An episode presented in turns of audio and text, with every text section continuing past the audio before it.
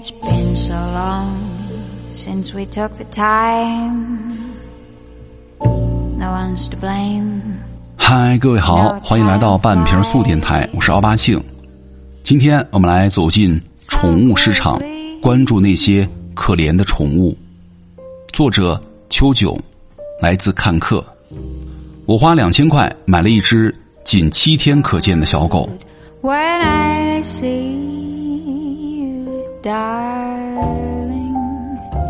这是一种仅七天可见的小狗。当它还在狗贩子手里时，小狗总是又蹦又跳，活泼可爱。歪着个小脑袋，和一只正常的小狗啊没什么两样。但是跟着新主人回家之后，它们就会迅速的打蔫儿，接下来生病吃药缓和恶化，最后陨落。前后呢可能只有短短的一周。小狗不会骗人，但总有坏人呢利用小狗挣钱。这些小狗大多出身高贵，属于泰迪、柯基、柴犬等这两年网红犬只，身价也从几百到几千不等，是商家们的摇钱树。为此，他们不惜给一些已经得了传染病的小狗注射药物，以便转嫁风险。面对那些毫无经验的新手主人们来说，短短几天相处，人和狗的感情尚未建立，但是在之后的治疗过程当中，他们将会被裹挟于金钱、情绪和时间的多重消耗中，伤害持久，而且无法挽回。一场宠物交易成为了恶与善的拉锯战，而无辜的小狗则是其中最大的牺牲品。小狗侧躺在保温箱里，四肢垂落，双眼紧闭。左前肢的大片卷毛已经被剃掉了，乳白色的皮肤暴露在空气当中，黄色的药物还在从输液管缓慢地流进他们的身体，但似乎没有什么太大的作用。它依然不断地在呻吟，发出了微弱的哼哼声。主人陆念感到无能为力，只能够在一旁默默地流泪。五天前，小狗还趴在陆念的腿上，直溜溜地望向镜头。它的眼珠是又黑又亮，像两颗纯净无杂的黑宝石一样。第一次见面，它蹦蹦跳跳，不停地扒拉着摆台，吐出小舌头注视着主人。陆念喜欢喝奶茶，再加一份脆皮饽饽。小狗是一只灰泰迪，它的毛像灰白的奶茶色。陆念给它取名为波波。异常的情况是从第三天开始的，波波吃了狗粮就吐就拉稀，陆念以为这是寻常的应激反应，带波波去医院检查抗体，医生也说他的血液指标正常，只是有点肠胃炎。回家之后，陆念又拿着针管一点一点的给波波喂药，但是呢，波波根本就吃不进去，直往外吐，症状也是一直持续到晚上。他又马不停蹄的带他去医院拿点滴、拿滴管、试测纸，检测显示波波感染了细小和冠状。他说：“当时我对那个医生太不信任了，我觉得他在忽悠我。”卢念想起来，波波买回家的第一天，他就带他做过很多检查，结果显示波波是一只健康的小狗，并没有染上细小犬瘟、冠状等狗类的重大疾病。甚至就在今天上午，医生也说就是肠胃炎呢。一两天的功夫能够有多大变数啊？他以为这是医生的套路，决定带波波回家自己观察。没有任何养狗经验的陆念那会儿还不知道，那时候的波波呢已经快不行了。回家之后凌晨两点，波波开始不停的呜呜的叫，持续了好几个小时。陆念把它放起来，放到腿上安抚着。没想到波波把带着血的屎拉在了他的裤子上。那个时候他才意识到波波真的病了，而且非常危险。陆念开车一路狂奔到急诊，让母亲抱着波波坐在旁边。母亲尝试用手去感受小狗的鼻息，不用去了，它已经死了。陆念慌忙的把车停住，波波依偎着母亲，又突然扑腾了两下，他立马踩了下油门，一路上闯了两个红灯。波波被抢救了回来，但是呢，他的器官有些衰竭。医生提醒陆念，后续的治疗费用很高，可能会超过他买狗的费用。我说没事让他治就行了。从凌晨五点钟输液到第二天下午五六点，波波终究没有挨过去。买狗两千，治疗两千五，哪怕再花个七百块钱，陆念也能够负担，但是没有机会了。天有些黑了，医护人员把波波的尸体放在箱子里交给陆念。这一切发生的太快了，他甚至没有感到悲伤。回家之后，他把波波埋在了小区的一棵树下，悲痛才慢慢的袭来。波波像很多同类一样染上了犬瘟、细小和冠状。不到一周就死亡了。陆念从医生那儿得知波波是星期狗，这个名字对陆念来说他并不陌生，他听过，但周围的朋友呢，有的是从地摊上买的，有的是在路边捡的，大家都没有遇到过星期狗。他侥幸的以为这是小概率事件，这种事应该不会发生在我身上。兽医魁仔也曾经在本科的专业课上，老师总是举例星期狗的例子给同学们讲传染病的病毒。这一类狗呢，之所以会出现，是因为小狗已经生病，治疗也会花费很多钱。有些卖家想挣钱，会用一些药物让它暂时精神好一点，看上去很活泼。随后呢，赶紧把小狗卖掉。小狗到家里发病，不到一个星期就死亡了。细小犬瘟呢，这些都是传染病比较强的疾病。一般有七到十五天的潜伏期，像新冠病毒一样，感染前期很可能查不出来。月月新买的小狗七仔也是一只星期狗，二十四小时都要输液。治疗的几天当中，月月早晚都陪着他，白天在医院看护，晚上把七仔带回家，期间还要给他换药、换尿片。看到小狗受苦的样子，月月一睁眼就不住的流泪，不看手机，不理会消息。除了照顾七仔，已经无暇顾及其他的了。太难过的时候，他甚至出现了自残行为。他说：“我天天都在哭，只有睡觉不哭。基本上睡醒了，一想起来他就会很难受。包括现在，他想起来也会很难受。”治疗的第三天，七仔没有熬过去。从医院到凤凰山的路上，月月依然在哭。在山顶的一棵树旁，他用手挖了一个坑，埋葬了七仔。这时，月月失去的第三只小狗。陆念从来就没有养过宠物。今年母亲退休之后，他担心母亲一个人住着孤单，才打算买只小狗陪伴母亲，不时回家跟母亲住，两个人也可以一块逗逗小狗。大数据监视着人心，陆念喜欢小型犬，每天都会刷刷小狗的视频。后来打开软件，平台总是给他推送相同的视频，他经常刷到很多视频博主，当中呢是一只温顺可爱的泰迪，弹幕里总是滚动着“好可爱”之类的。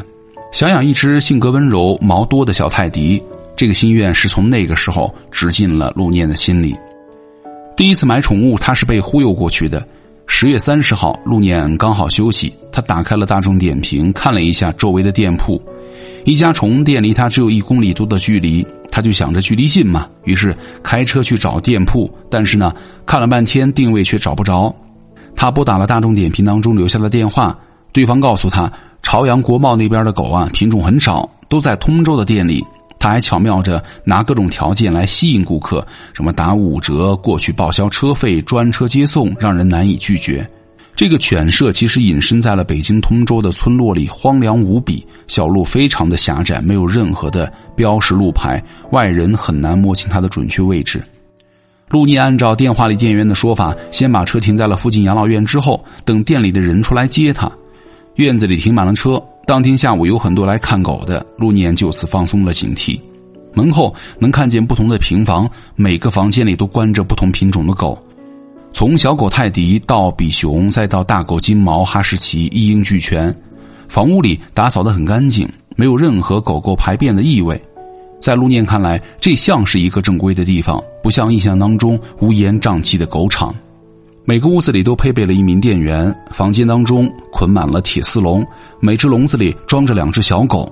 店员大多都是男性，操着一副外地口音，他们身材高大，有些面相凶恶。陆念观察到一些买狗的女孩，可能是因为害怕才买下了狗。房间门口放着摆台，店员们把小狗抓到摆台里供游客们挑选。陆念一眼就相中了波波。它长了一双杏眼，是小狗堆里长得最好看的一只。跟灰泰迪小时候的黑色毛发不一样，它已经开始反灰了，刚好是陆念喜欢的浅灰色。店里的店员话术很草率，购买过程很潦草。因为是第一次买狗，陆念的异样是后知后觉的。波波打了两针疫苗，却没有相应的文件证明。店铺是公司的性质，签合同转账却是以个人的名义。连合同上的条例也不同于一般的正规门店，包十五天，上面写着只包七天。我没有注意看，之后才看到了那些细细的合同，写着很多不包、不退、不换的字眼。生活在北京和周边一带的大人们都听说过通州的梨园狗市的名字，这儿曾经也一度是华北最大的犬类交易市场，周围的很多村落都因此成为了养狗村。和正规的养狗场当中几千上万的品种犬类相比，这里买狗胜在便宜，但是质量也是参差不齐。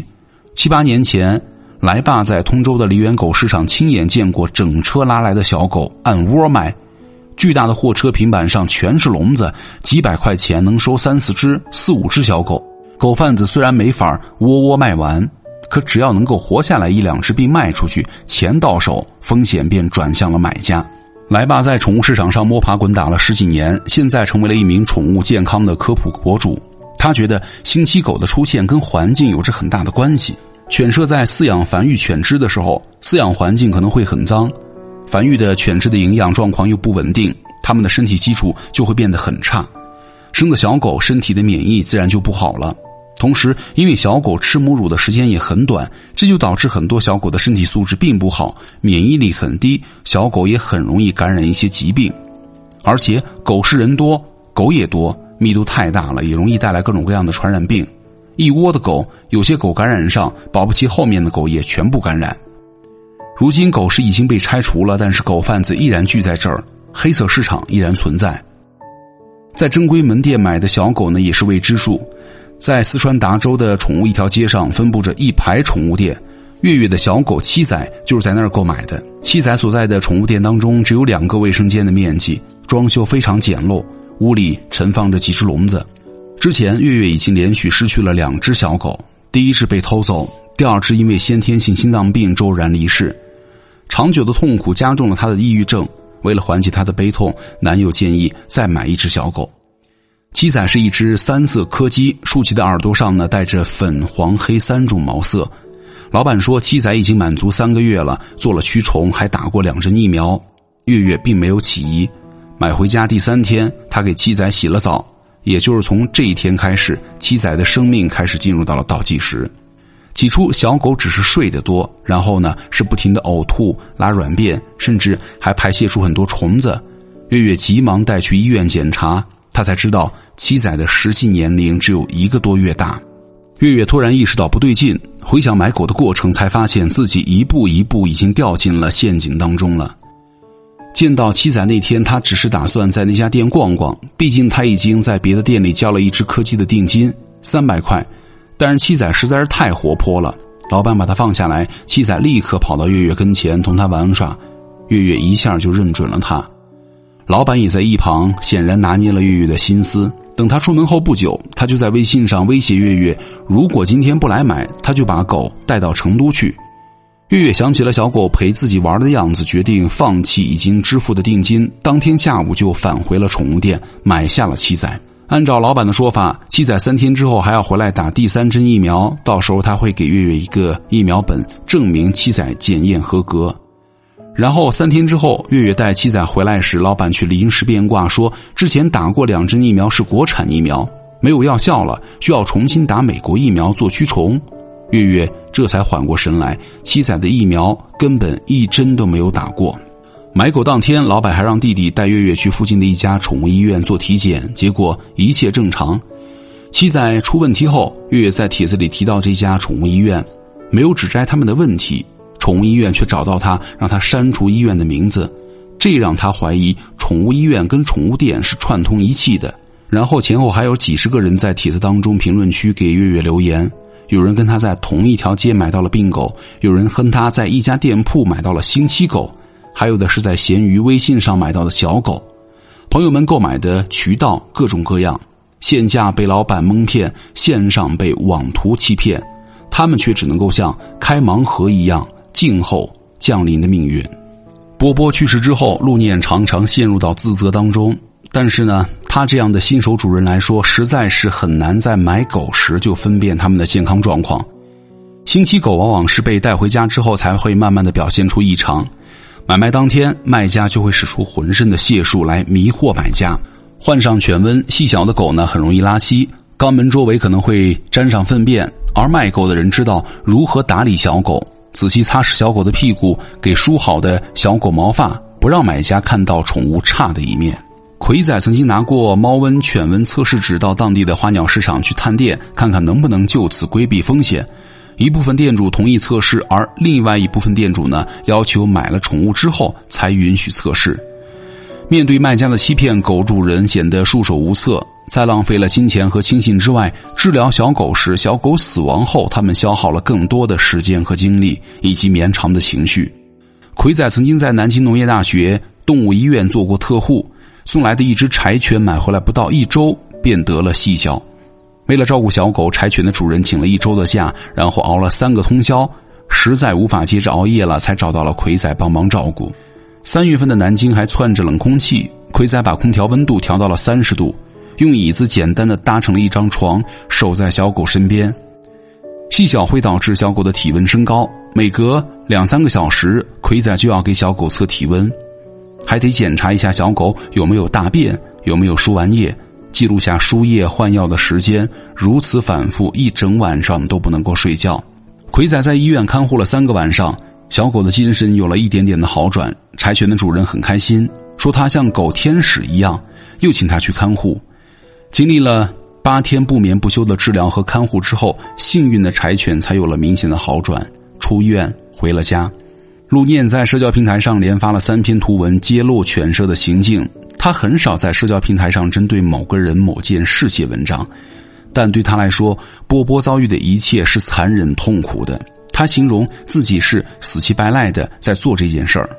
如果对方卖给他的是假包、假鞋，坑了他的钱，可能就以此作罢了，因为这些东西只是物品，用好用坏都无所谓。但对方卖给他的是一只病狗，陆念眼睁睁的看着波波受折磨，死在了他前面。他们是亵渎生命。真的挺缺德的，他给犬舍打电话，对方不承认卖病狗的事实，不停的推卸责任。起先电话的另一头语气并不差，但是呢，陆念感觉对方好像已经形成了一套话术，摸索出了逃避责任的方法和说辞。在长达一周的周旋和沟通当中，卖家情急之下向陆念透露，他卖的就是病狗。他自己说：“那行，我就是卖病狗，怎么地吧？全北京的病狗都是我卖的。”七仔生病的时候，月月把所有的精力都放在了他身上。七仔生病输液难受，月月看着心疼，心里同样难受。七仔去世之后，他觉得一定要有个说法。我想要道歉，我就觉得为什么卖家这么不负责任，骗人还需要承担这个责任吗？他找到了店家协调，聊天记录当中，老板的态度并不好。他说：“看你吧，我都可以，你一说我就负全部责任，那我怎么给你处理呢？”你去起诉吧，我无所谓。月月也从来都没有维权的习惯，这是他第一次主动维权。他态度从头到尾一直都不好，推卸责任，不道歉，我就很生气。我觉得一定要让他不舒服，我一定要让他付出一点代价。陆念和月月都没有购物宠物犬的经验，在很多新起狗的维权案例当中，因为新手购买宠物的时候缺乏权益保护意识，大多都没有保留合同。疫苗证明这些维权的关键证据，法律上也缺乏对于活体买卖当中宠物出现了病症怎么界定的责任，加上传染病需要有潜伏期，所以说很难证明宠物在宠物店的时候就出现了异常。